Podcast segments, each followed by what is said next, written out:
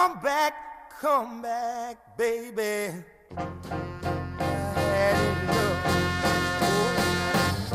Esta canción se titula Dolor en mi corazón, Pain in my heart. Eh, un 30% de la población mundial convive cada día con dolor, con dolor crónico.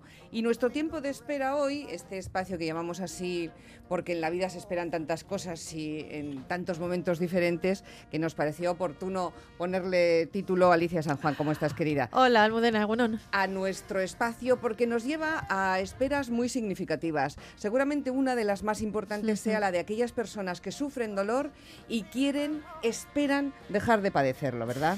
Eso es, personas esperando que ese dolor eh, se termine, se acabe en algún momento de sus vidas.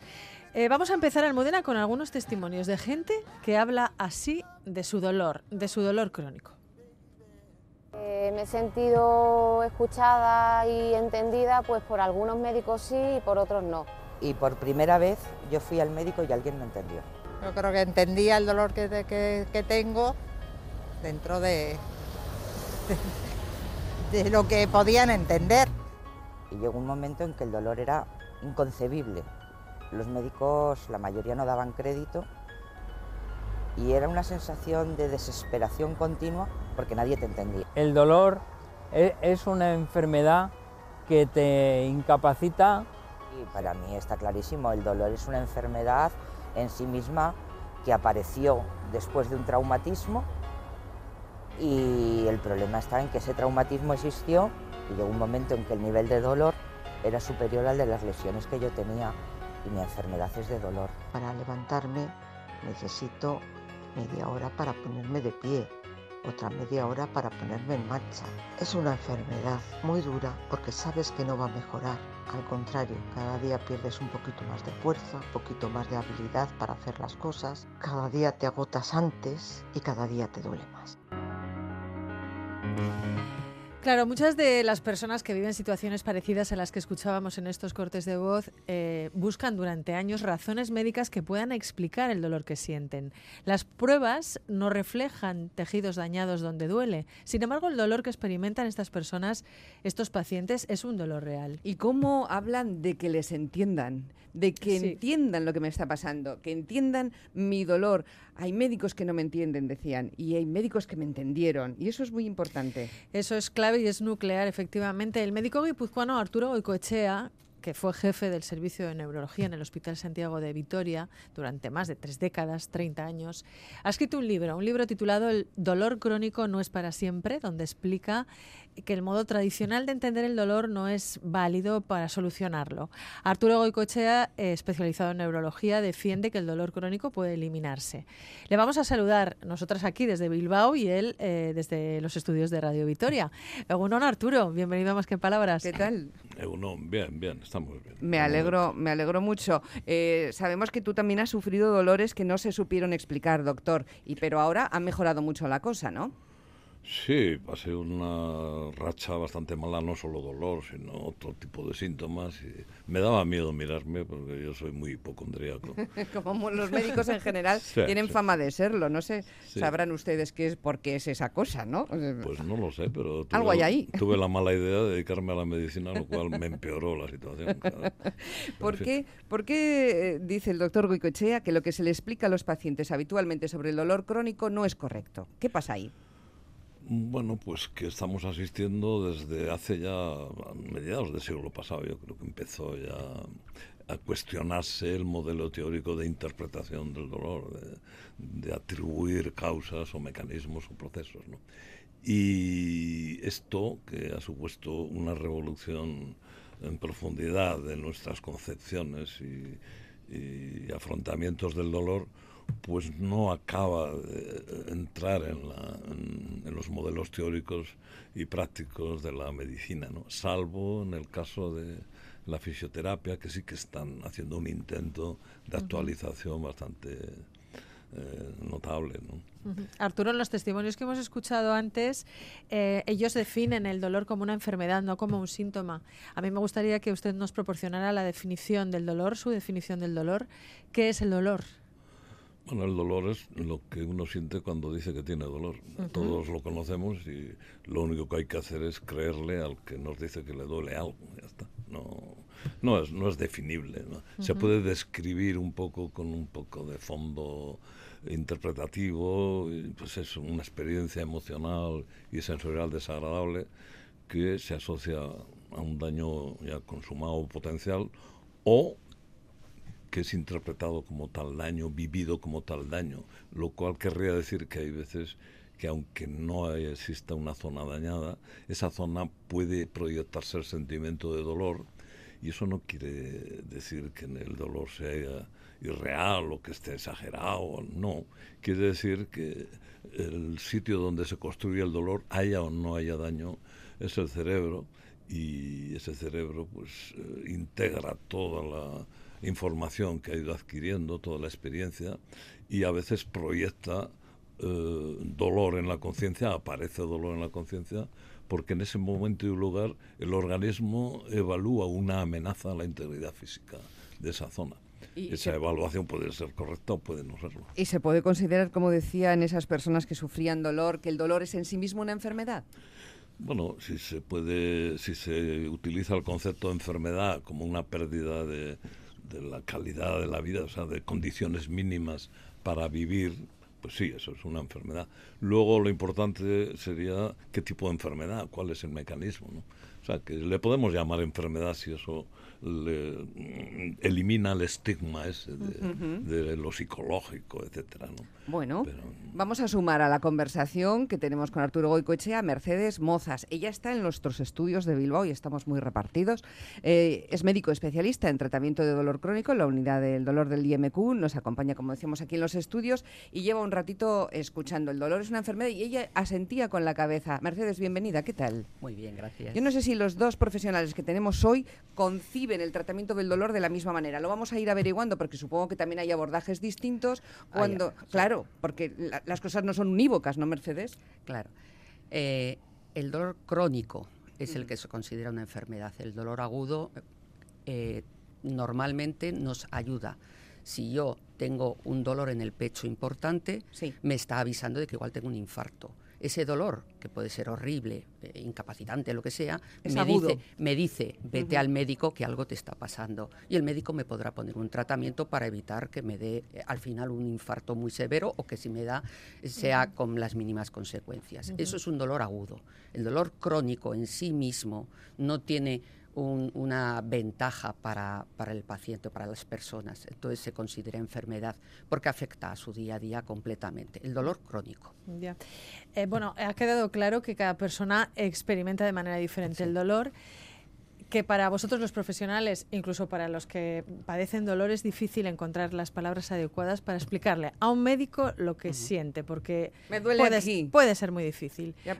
¿Vosotros cómo vivís esto? ¿Cómo establecéis esa comunicación con los enfermos que llegan a vuestras manos y que piden eh, comprensión, que piden... eh, ¿Cómo se establece esa comunicación? Ese Porque es- es- entendimiento ¿no? que, reclamaban Vale. antes. Que me entiendan. Empezamos con Mercedes, Claro. luego vamos con Arturo. Lo primero, siempre que viene un paciente a una unidad del dolor, que es donde yo trabajo, eh, todos los que vienen es porque tienen dolor. Y si yo no me creo el dolor, vamos, acabásemos, ¿no? Es decir, sé que tienen dolor y que por eso vienen. Y muchas veces les cuesta muchos meses y a veces años llegar a la unidad del dolor, porque además hay una especie de estigmatización que, que creen que el dolor solo se, eh, eh, las unidades del dolor solo ven oncológicos que están no sé qué y hay gente que dice es que no estoy tan mal refiriéndose a que no estoy muriéndome. Claro pero tienes un dolor que te afecta a tu día a día a tu trabajo a tus relaciones personales a las familiares a, a- a las sociales a todo. Y luego a partir de ahí lo primero nosotros por ejemplo en la unidad del dolor eh, lo primero que decimos es ponte la mano donde más te duele señala el dolor eh, hay gente que señala el dolor en una zona y luego irradia por un sitio, lo que sea, pero no queremos que nos digan nombres. No, es que tengo esto, es que no. Dime dónde te duele, señálalo, porque quizá el nombre que tú le pongas y el mío es distinto y eso cambia mucho. Hemos visto gente que viene diagnosticada de una cosa porque ha dicho una cosa, resulta que no tenía nada que ver. ¿eh? Y luego, ya lo siguiente, pues, pues seguir preguntando desde cuándo, etcétera, etcétera. Se suele preguntar también, Mercedes, lo de en una escala del 1 al 10. No, nosotros no. Vale, No, vale. Es no. que yo eso lo he visto. No, porque nosotros lo que hacemos es, tu dolor es tuyo. Cuando te hacemos un tratamiento y vienes el próximo día, te diremos, tu dolor era un 100%. Todo el dolor era tuyo, el que tú tenías era tuyo. Ahora, ¿cuánto tienes? Ya. Entonces es la forma de evaluar lo que hemos disminuido. Pero realmente el dolor que tú vas a sentir y el dolor que voy a sentir yo, por ejemplo, por un pinchazo a la hora de poner una inyección en el culo, Sí. ¿eh? es absolutamente distinto. El tuyo es tuyo y el mío es mío, es absolutamente personal. Entonces, el tuyo te incapacitará mucho, igual es horrible, y yo digo, ah, ya me has pinchado. Es distinto. Entonces, si cada uno es distinto, no puedes poner en una misma escala de inicio a todo el mundo, porque la contestación siempre sería, tengo un 20. Ya, ya, ya, ya. Bueno, es que también hay culos y culos. Claro, claro, claro. Eso, eso es así. Bueno, ¿y, cómo, ¿Y cómo entiende el dolor, la especialidad y el trabajo que está desarrollando en los últimos años Arturo Goicoechea? A ver. Yo, en mi opinión, todo lo que sea aportar luz, aportar beneficios para que un paciente mejore, bienvenido. Bienvenido sea. Todo el mundo que pueda aportar, que aporte. ¿Y, en qué aporta Arturo Goicoechea? ¿Qué es lo nuevo en este abordaje del dolor crónico, Arturo? Bueno, yo lo que he intentado es mm, conocer lo máximo posible desde la biología, desde el conocimiento de cómo funciona el organismo y luego ir explicándoselo a los pacientes que acuden a la consulta con quejas de dolor u otros síntomas mal explicados. ¿no? Ujú. Entonces, eh, yo no, no ofrecía una terapia ni ofrecía una solución, yo ofrecía conocimiento y siempre un conocimiento apoyado y fundamentado en mecanismos neurofisiológicos. ¿no? Entonces, el, el universo de- del dolor o, o de la conciencia, mejor, que la conciencia es un tema eh, apasionante, pero que eh, se nos escapa, pues eh, es complejo y es importante, a mí me parece, que el paciente que, que siente dolor entienda cómo se gestiona o cómo se llega a esa situación, eh, teniendo en cuenta que los médicos no encontramos una patología que lo explique y justifique desde el punto de vista de la biología. Yo lo que hacía es en cada consulta, a la, al- a la hora de informar, pues incluía conceptos nuevos para mí, por lo menos. Entonces incluía la información y luego lo que iba comprobando es que al comprender mejor desde el punto de vista de la biología el problema, pues a veces el dolor iba mejorando. ¿no? Y en el fondo lo que hacía era, con la información desde la biología, ir quitando un miedo injustificado a moverse, a hacer esto, a hacer lo otro. Pero hay que llegar al organismo. No basta solo con que el individuo nos entienda. A través del individuo consciente intentamos eh, aportar una información que sea más, más fisiológica, más razonable y que el organismo le deje al, al paciente vivir la vida con normalidad. ¿no? Efectivamente es un asunto complejo, pero en el libro mm, lo explicas también muy bien. Eh, explicas que la percepción del dolor puede tener que ver con una construcción cerebral, resultado de una interpretación histórica de lo que es el dolor. Entonces, eh, claro, ¿cómo se deconstruye todo lo que se ha aprendido? ¿Cómo se desprende uno de toda esa información histórica que no nos puede venir bien o que no nos puede ayudar a superar el dolor? Bueno, es algo que hacemos desde que venimos al mundo, ¿no? A medida que vamos teniendo experiencia y más datos para actualizar nuestras creencias, nuestras expectativas, pues vamos haciendo ese trabajo. Lo que pasa es que la información sobre organismo, sobre interior, eh, pues eh, uno individualmente no va a ver no va a poder construir una teoría ni una no depende de lo que contemos los expertos que somos los que nos dedicamos a tratar de buscar explicaciones y, y soluciones ¿no? y yo creo que eso es importantísimo lo que Ujú. la información que los profesionales volcamos en las consultas no es irrelevante entonces yo lo que he tratado es de, de esa información cuidarla mucho y apoyarla siempre en, en conceptos muy asentados desde el punto de vista de la biología. Lo que pasa es que nosotros estamos entrenados a, a ver todos los procesos biológicos como moléculas, ¿no? Y todas las terapias como moléculas, ¿no? Y, y la realidad de, la actividad neuronal, de la red neuronal, pues no se puede explicar solo con moléculas, ¿no? Son moléculas al servicio de una narrativa, de, una, de unas atribuciones que se van construyendo eh, influidas poderosamente por lo que los expertos vamos, vamos volcando ¿no? en el día a día.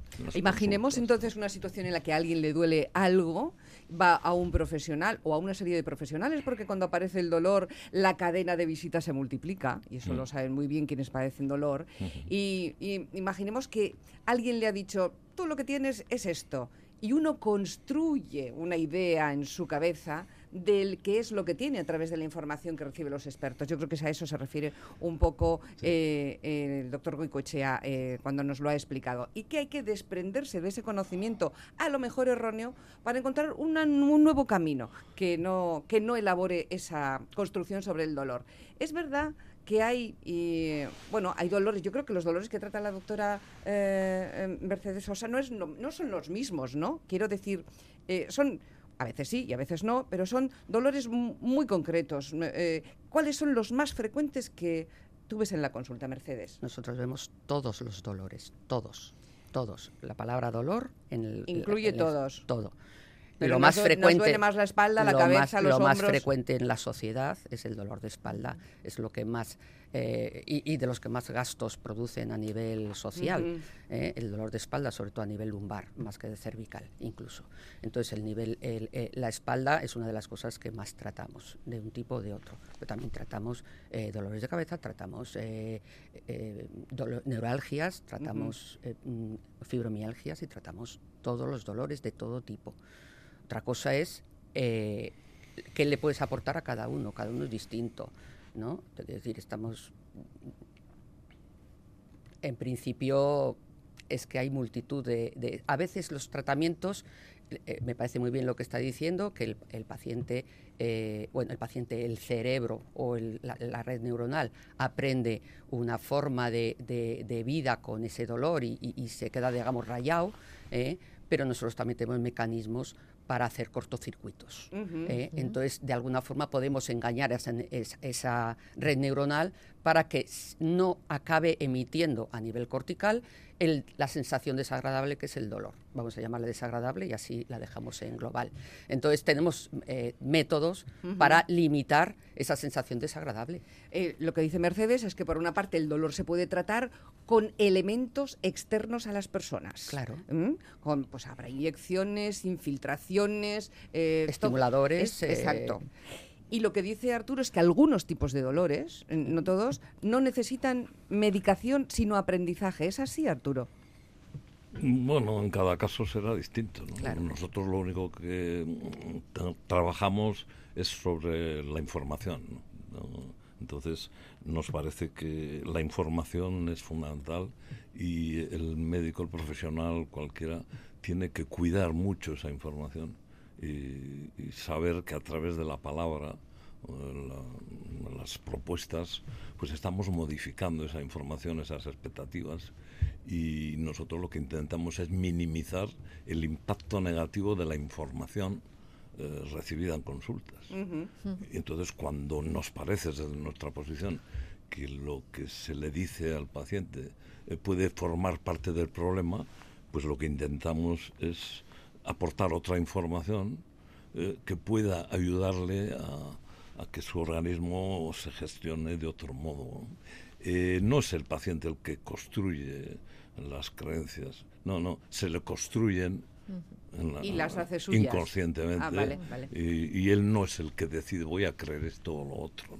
las creencias se construyen y entonces una vez que están construidas el, cerebro o el organismo las pone, las, las utiliza. ¿eh? y, en algunos casos pues activa recursos de alerta, de protección, que no se justifican por la situación objetiva de los tejidos. Correcto. Mercedes decía antes que uno de los dolores más frecuentes es el dolor de, espalda, pero hay un mundo de dolor en torno a una enfermedad que se llama fibromialgia una enfermedad eh, bueno incomprendida. Muchos pacientes de, con esa enfermedad eh, así lo expresan desde sus distintas plataformas. No les entienden. Que no les entienden. es una enfermedad que se caracteriza por un dolor también generalizado y una sensación dolorosa continua. Eh, le hemos pedido a Necane Pellicer, una persona que padece esta enfermedad, que nos enviara una nota de voz explicándonos cómo se siente, cómo se ha sentido a lo largo de su vida respecto a la comunicación de este dolor y qué es lo que ella cree que se podría hacer para intentar paliarla. Vamos a escucharla. A ver. Yo tardé casi ocho años en que me dieran un diagnóstico de la enfermedad. Pasé por diversos mm, médicos y especialidades. A pesar de que todos ellos fueron muy receptivos, costó mucho llegar al diagnóstico. Esta suele ser la tónica general. Esta enfermedad supone un dolor y un cansancio continuo, diario y continuo, muy difícil de llevar, porque poco a poco va minando tu capacidad. Cada día puedes hacer un poquito menos, aunque te sigas levantando, saliendo, haciendo, pero cada día tu cuerpo puede menos, cada día es un poquito menos, cada día es un poquito menos. Además, no son los únicos síntomas, por desgracia, hay muchísimos más que van apareciendo día a día y todavía van mermando más tus capacidades. El problema es que los médicos tampoco pueden dar una solución al tema. Y no porque no quieran, sino porque yo creo que es, una, es un desconocimiento. No saben realmente de dónde viene la enfermedad. Se necesita investigación, investigación, investigación. Somos muchos, demasiados los, los enfermos ya con esta enfermedad. Yo creo que para cualquier persona que sufre dolor, todo es demasiado, ¿no? Porque el dolor es muy invalidante y te condiciona la vida, cambia tu vida y cambia la perspectiva completa, ¿no? De, lo que se hace y de lo que te ves obligado a hacer y de qué manera hacerlo si, si, hay, si hay dolor. Somos una sociedad bastante doliente, Mercedes, ¿no? Cada vez más. ¿Cada vez más? Sí. Esto es lo que dice de tu experiencia como profesional. Hay una cuestión de edad. Antiguamente antiguamente, te estoy hablando igual hace 20 años, alguien de 80, 90 años, y sobre todo mujer, eh, podía admitir que tengo los huesos destrozados, era decir, tengo huesos destrozados, ¿qué voy a hacer y tal? Hoy en día esas personas piden ayuda y quieren seguir viviendo, quieren seguir viviendo con el mínimo de con el mínimo de, de dolor y quieren seguir viviendo con el máximo de calidad de vida. Entonces esas personas son un plus que se han añadido, que en algunas unidades del dolor no les admiten, digamos, ¿eh? pero que creo que son un porcentaje importante de lo que vemos en las unidades del dolor, por lo menos en la nuestra. ¿eh? Y luego, eh, la baja tolerancia también de a cualquier dolor. Hay gente que tiene un dolor que es en una postura puntual, en un momento determinado, y no sé qué, y, pero yo tengo derecho a no tener dolor, eso también existe. No, son mínimos, evidentemente, pero también existe el, tengo un punto aquí que me da cuando hago no sé qué, y, pero eso lo tienes que hacer todos los días. No, pero pues, es decir, hay extremos también que se suman a las unidades del dolor, ¿no? Pero en general, el que tiene dolor, lo que hemos dicho antes, ha pasado por un montón de especialistas y cuando se decide venir a las unidades de dolor ya están los pobres muy cansados, muy afectados. Y lo que dice ella, porque lo que está diciendo la... Eh, Necane. Necane, perdón, me acuerdo de Pellicer. Lo que está diciendo Necane tiene toda la razón, pero es aplicable a una fibromialgia, es aplicable al que tiene un dolor de años de evolución o a, un dolor después de una cirugía de espalda que no se ha solucionado o te quiero decir, son, hay un montón de pacientes así. Estamos hablando de la idea del dolor físico, de ese dolor físico que debe ser explicado, pero eso deja fuera, por ejemplo, a los bebés que no se comunican como, como los adultos y deja fuera también a ese grupo de, personas que no pueden verbalizar su dolor porque tienen problemas mentales o dificultades para expresarlo. ¿Cómo se trabaja con, este sector de, de la población, con estos pacientes? Bebés nosotros de lo más joven que hemos visto pueden ser ocho años. Menos no hemos visto. Quizá porque nos, si lo tienen no nos llega porque lo tratan los propios pediatras si es que tienen algún problema. No, no hemos visto exactamente eso. Y, perdón, el otro. Bueno, ah, personas mayores, gente, gente, muy con trastornos, gente sobre todo gente muy mayor que ya está deteriorada o que está con un Alzheimer o lo que sea suelen tener tendencia a decir mucho hay. Por ejemplo, la gente muy mayor dice hay para todo, hay por cuerpo y por alma.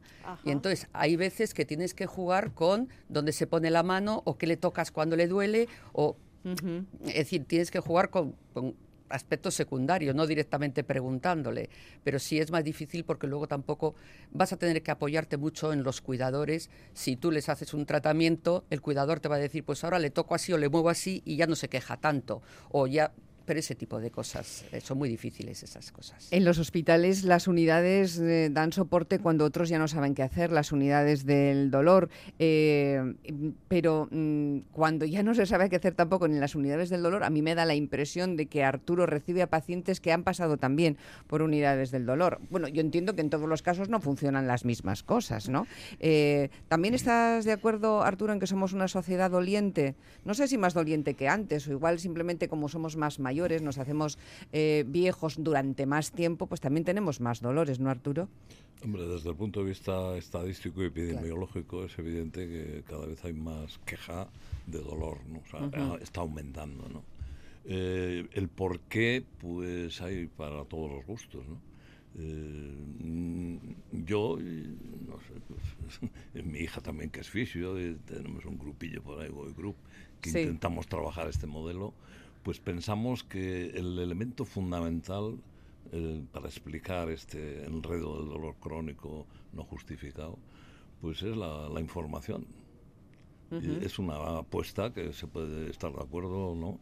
Entonces nosotros trabajamos sobre la información y de hecho hemos trabajado con grupos de migraña, otros médicos han trabajado con grupos de dolor crónico, músculo esquelético, también incluso con pacientes con fibromialgia y se obtienen resultados excelentes eh, dando eh, trabajando la información, trabajando las creencias, las expectativas, eliminando el miedo a recuperar la actividad. Hay que acompañar, porque en este periodo largo de dolor se generan vicios de movimiento, de patrones restrictivos y hay que, hay que eh, trabajar elementos eh, bucles de, atencionales, emocionales, conductuales, motores, eh, sensoriales, etcétera, Y ese trabajo, si se hace en grupos o individualmente, lo que antes con, solo con farmacoterapia o intervenciones invasivas, etcétera, en el terreno este en concreto, el dolor crónico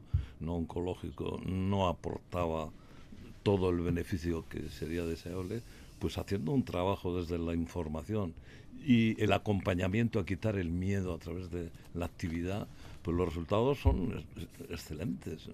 Se consigue eh, limpiar de síntomas, por ejemplo, la fibromialgia, pues que no deja de ser una etiqueta, no es un diagnóstico.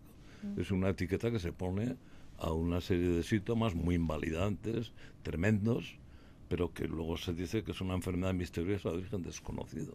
Ya.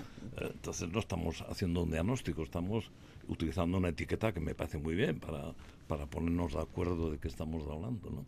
Pero con pacientes con fibromialgia que reunían criterios clínicos para eh, poner el diagnóstico, pues haciendo un trabajo informativo y, de acompañamiento en la recuperación de la actividad, pues un porcentaje considerable dejan de tener criterios para utilizar el diagnóstico. Está interesando mucho a la conversación que estamos teniendo esta mañana aquí en la radio, a los oyentes, a las personas que están escuchando ahora mismo esta, esta sección del programa y nos dicen algo que yo creo que tiene que ver con lo que estamos hablando. Dice una persona con mucho sentido común, el ritmo social, la exigencia actual también puede tener algo que ver con el dolor, porque el sistema también enferma, efectivamente.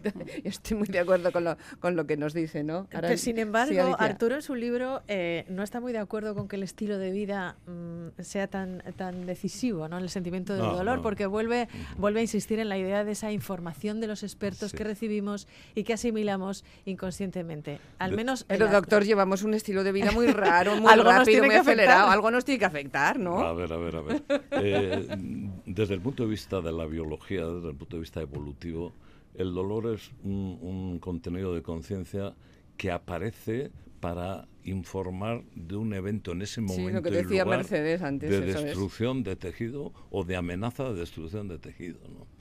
Eh, y si se le saca de, de, este significado evolutivo y permitimos que cualquier variable que no afecta en ese momento y lugar a la integridad física de los tejidos, pues estaríamos eh, promoviendo un sistema de protección que activa ese recurso de alerta protección que se expresa como dolor ante cualquier variable que es irrelevante. ¿no?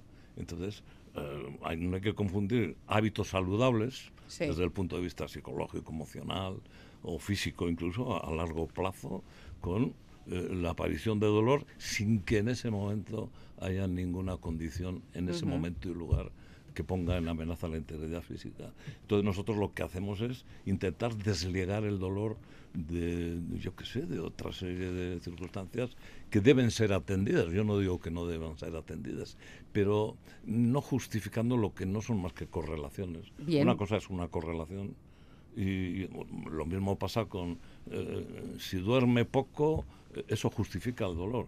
Nosotros pensamos que no Justifica el sueño, quizá. Claro, y, el sueño es otra historia, es una función necesaria para la ordenación de, muchas cosas. Necesitamos dormir. Abordajes distintos los que estamos teniendo aquí esta mañana sobre el dolor. Eh, mm, nos han contado varios, varios oyentes, Mercedes, que le siguen preguntando de una escala del 1 al 10. Sí, ¿Cuánto dolor tienes de una escala del, 1 al 10? nosotros no. Ustedes, bueno, tú no, no, lo, no lo preguntas, ¿no? Eh, nos hablan del país, de que España es el país en el que más ansiolíticos se toman, dice un oyente por aquí, que lo bueno del dolor es que descubres otras fuerzas en ti misma. Lo peor que puede cambiarte la personalidad, perder amistades, salir del círculo social o que el círculo social directamente te pueda excluir, que son cosas que a las que igual no les hemos prestado mm, demasiada atención. ¿Vamos hacia un mundo sin dolor, Mercedes? No. No, vale, vale. Mientras hay humanos hay dolor. Pues eh, nosotros, mientras haya radio, hay un reloj encima de nuestras cabezas. Hay poco tiempo para seguir adelante, pero ha sido muy interesante lo que nos han contado nuestros dos expertos esta mañana aquí en Dolor. Por una parte, Mercedes Mozas, anestesióloga de la Unidad del Dolor de IMQ, Arturo Goicoechea, autor del Dolor Crónico No es para siempre. Él es neurólogo, ya está, creo que jubilado, pero no realmente jubilado, porque está trabajando y muy activo. A ambos, muchísimas gracias. Es que ricasco por, una vida con menos dolor, ya que no va a desaparecer, con menos dolor. Muchas gracias y buen domingo. Agur, Mercedes, Arturo. Agur, agur. Just won't let me sleep. Where can my baby be? Lord, where can she be?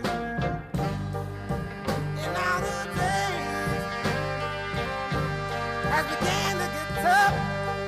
Said I want you to come back, come back, come back, baby.